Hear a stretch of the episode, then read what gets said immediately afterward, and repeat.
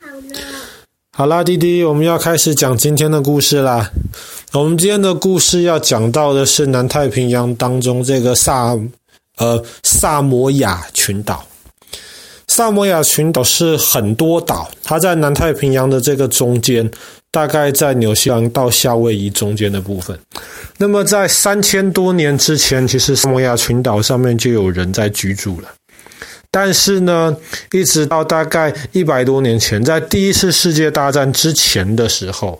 当时美国人、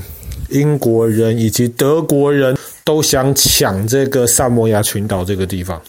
为什么他们都想抢这边呢？因为南太平洋上面陆地本来就很少，而且要有好的港口的陆地就更少了。所以呢，这三个国家呢就希望能够殖民萨摩亚这个地方，然后在这边能够建立起他们海军的一个补给站。那么三个国家为了抢萨摩亚，他们各自占领了一些小岛，可是这还不够。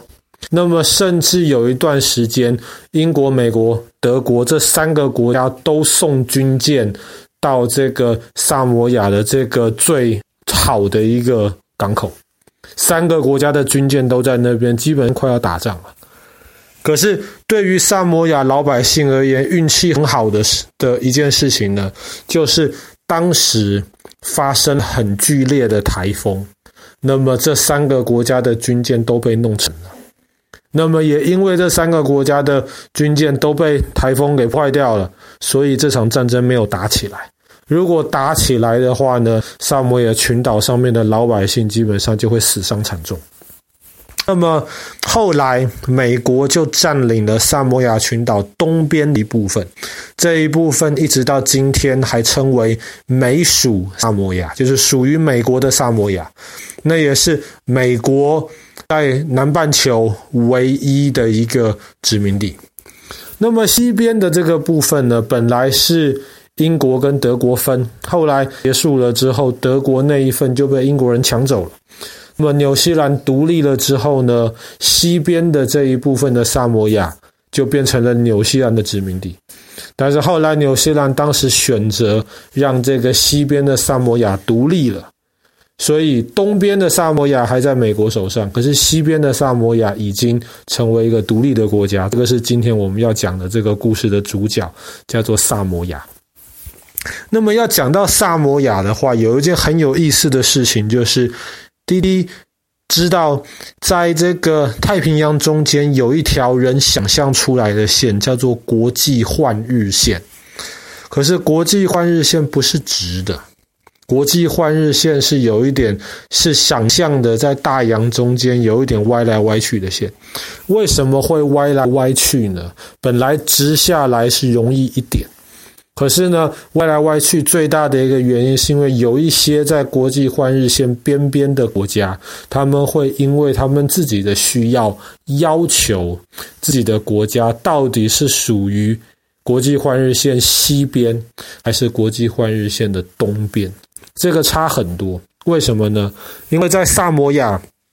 当时独立的时候，它是在国际换日线的东边，意思就是说呢，它是全世界最晚迎接新的一天的地方。那么一直到今天，美属的这个东边的萨摩亚还是在国际换日线的东边，但是西边的这个萨摩亚呢？当他们独立了之后，他们最重要做生意的伙伴就是纽西兰。但是如果萨摩亚还是在国际换日线的东边，而纽西兰在国际换日线的西边，就会发生一件很有趣的事情，就是在夏天的时候，这两个国家会差整整二十四个小时。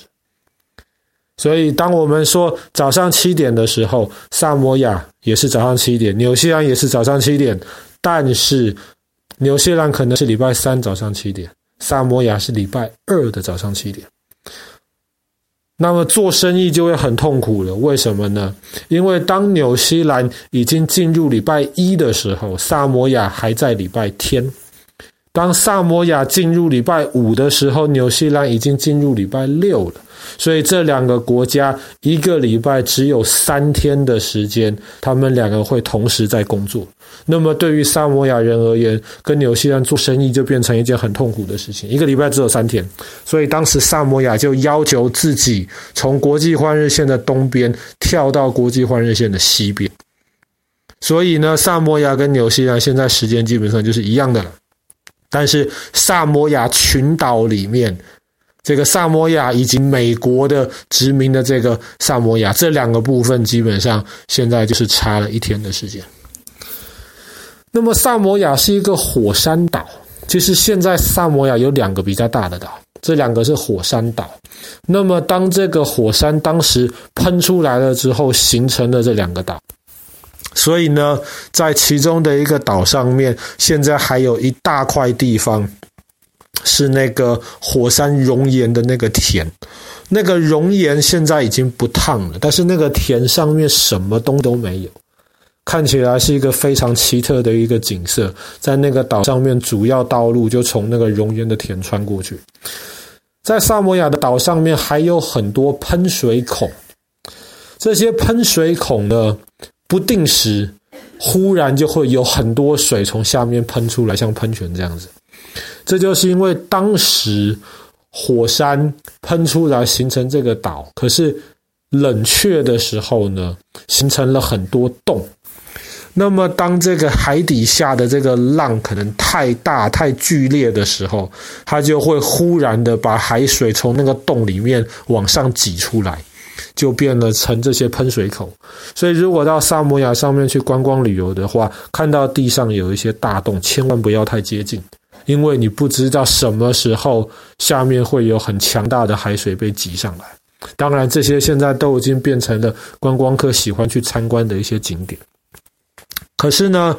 讲到萨摩亚最有名的一个景点，那爸爸一看到照片的时候，就深深被吸引的一个地方，叫做苏阿海沟。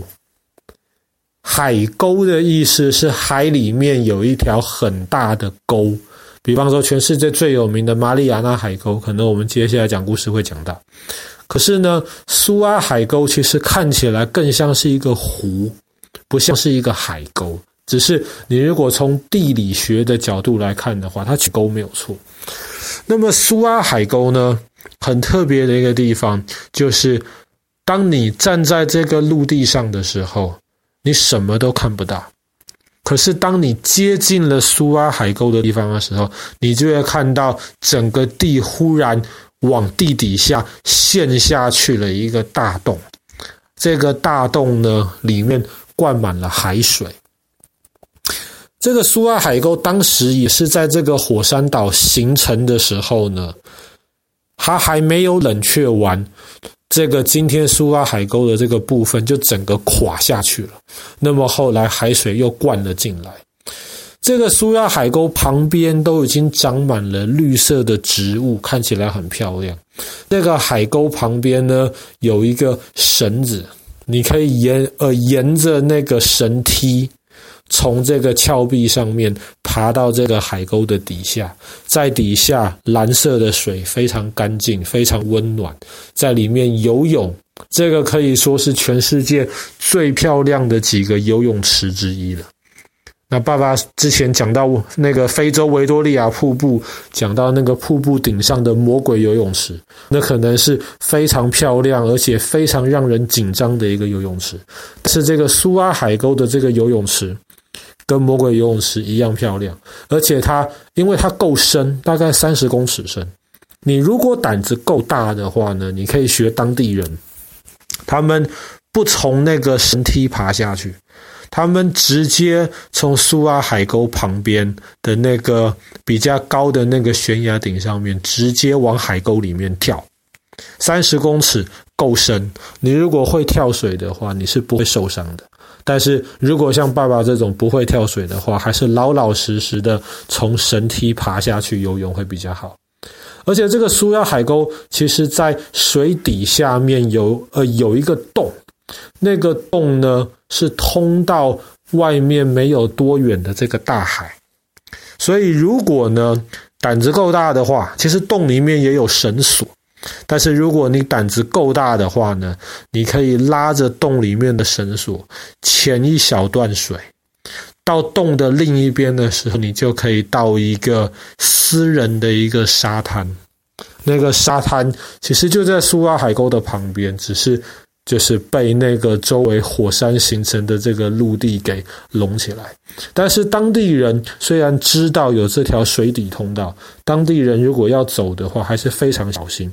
特别不能在退潮的时候走那个通道，因为苏阿海沟的地形它是跟海相通的，所以涨潮退潮的时候，它的那个力量其实是很大。这么多的海水通过这么一条小的这个空隙塞进来，水塞进来还不是大问题，你就被冲到了苏阿海沟里面去。就被冲到这个湖这边来。退潮的时候呢，会有大量的水被吸出去。你如果不小心，或是不是当地人不熟悉的话呢，退潮的时候你就直接无法抗拒那个水的吸力，就被吸到外面的海里去。那么这是一件非常非常危险的事情。这就是为什么在那条水底通道里面，旁边有绳子，让你紧急情况可以拉着。可是即便如此，除了是当地人之外，观光客基本上是不建议走海底下的那条通道，因为风险实在是太大。好啦，那么我们今天的故事就讲到这边。萨摩亚以及它非常特别的一个游泳池——苏拉海沟。